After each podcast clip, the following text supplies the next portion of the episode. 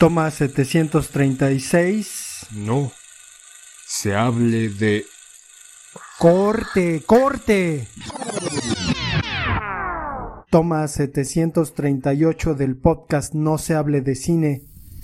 Comenzamos con No se hable de cine. Corte y queda. Bienvenidos al podcast No se hable de cine con el poeta. Hoy vamos a hablar de Robert Downey Sr. Es un documental estrenado en Netflix hace un par de semanas y que nos cuenta la historia de el padre de Robert Downey Jr., este actor reconocidísimo por Chaplin. Creían que iba a decir Iron Man, pero reconocido precisamente por interpretar hace, hace algunos años eh, a uno de los héroes más icónicos de Marvel y del MCU y abrir paso a un tipo de cine es bastante deplorable. En un sentido, por lo popular.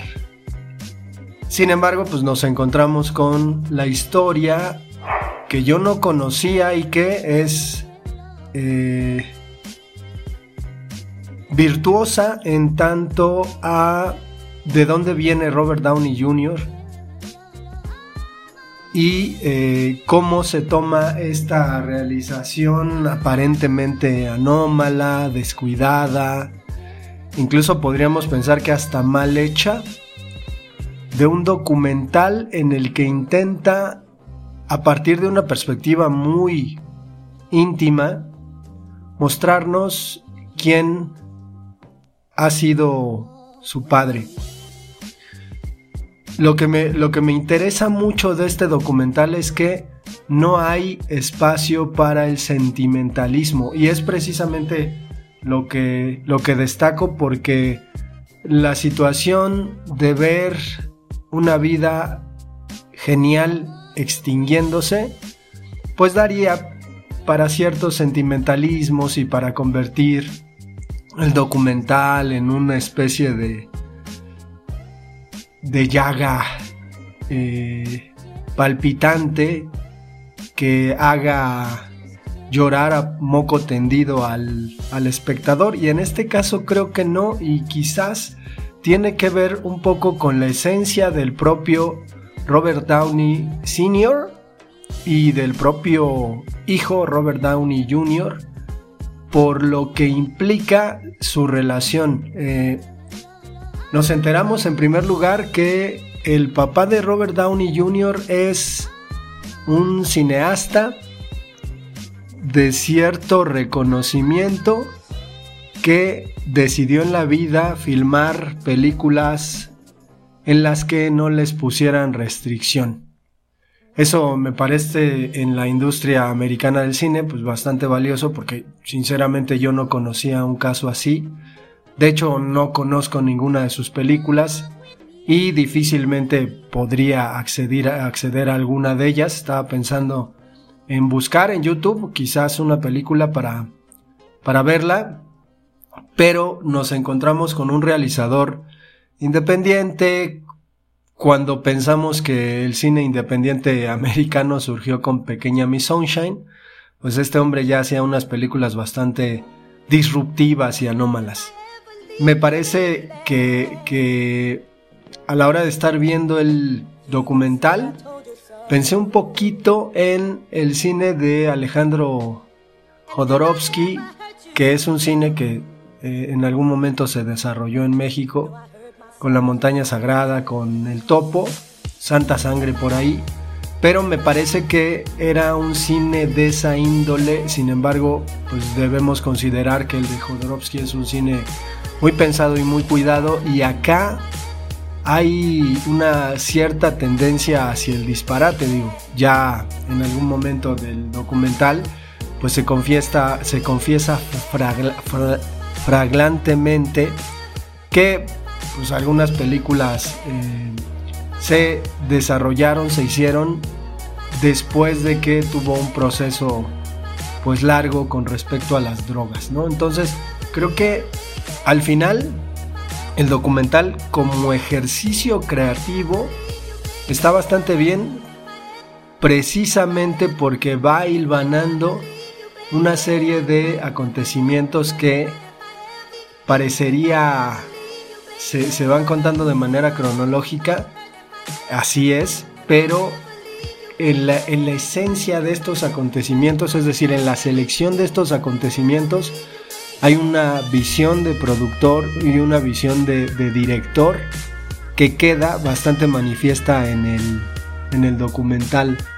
Ahora, me llama muchísimo la atención la idea de la estructura como metadocumental, es decir, para motivar Robert Downey Jr. a Robert Downey Sr., a su padre, le dijo que él podría estar filmando este documental para convertirlo en un metadocumental como ejercicio estructural. Me parece extraordinario porque vemos paralelamente en apariencia dos películas, dos documentales a manera de, de caja china o muñeca rusa un documental está dentro del otro. El documental que está dentro a veces me da la impresión de que parece inaccesible. Eh, no sabemos qué pasa con ese documental, no sabemos si aparecerá en algún momento, pero definitivamente el padre de Robert Downey Jr. estaba haciendo un documental mientras su hijo estaba haciendo otro documental sobre su padre. No sobre el documental que filmaba o que filmó al final su, padre, pero la idea es relevante porque tendríamos, digo, a lo mejor estoy exorbitado en, la, la, cuestión teórica, pero a lo mejor lo que podemos entender es que Robert Downey Jr. está jugando con las estructuras y nos está presentando un documental padre y un documental hijo. Es decir, y debemos considerarlo así, me parece que a lo largo de la vida, sobre todo cuando uno crece, nos vamos convirtiendo poco a poco en padres de nuestros padres. Nuestros padres se puerilizan, envejecen y nosotros maduramos y a lo mejor nos hacemos más racionales y a lo mejor incluso tenemos cierta responsabilidad hasta de carácter económico con nuestros padres, entonces la relación se invierte.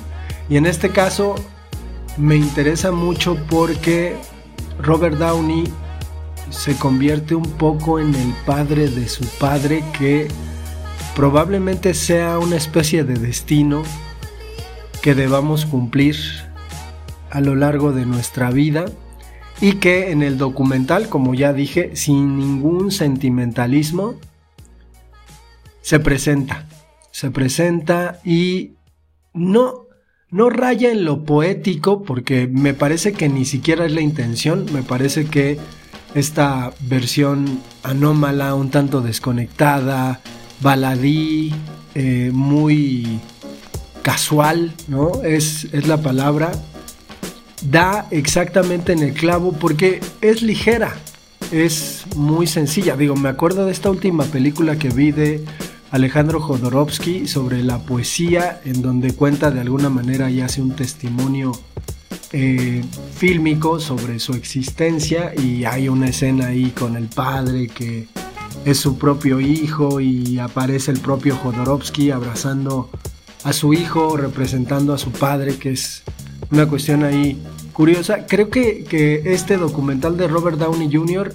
es profundo pero ligero. Quizás esta cuestión de, estar cerca del cine de masas popular hace que se convierta en eso.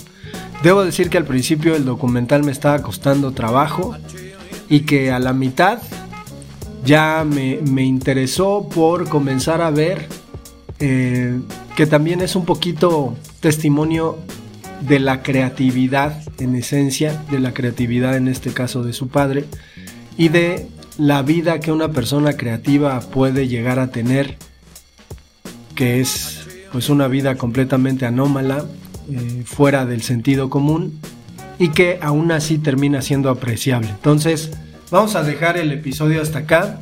Es muy recomendable el documental Robert Downey Sr. está en Netflix. Se acaba de estrenar hace un par de semanas. Creo que hay que tenerle un poco de paciencia. Yo de la mitad adelante pues la pude ver sin, sin ninguna interrupción. Y nos escuchamos para el próximo.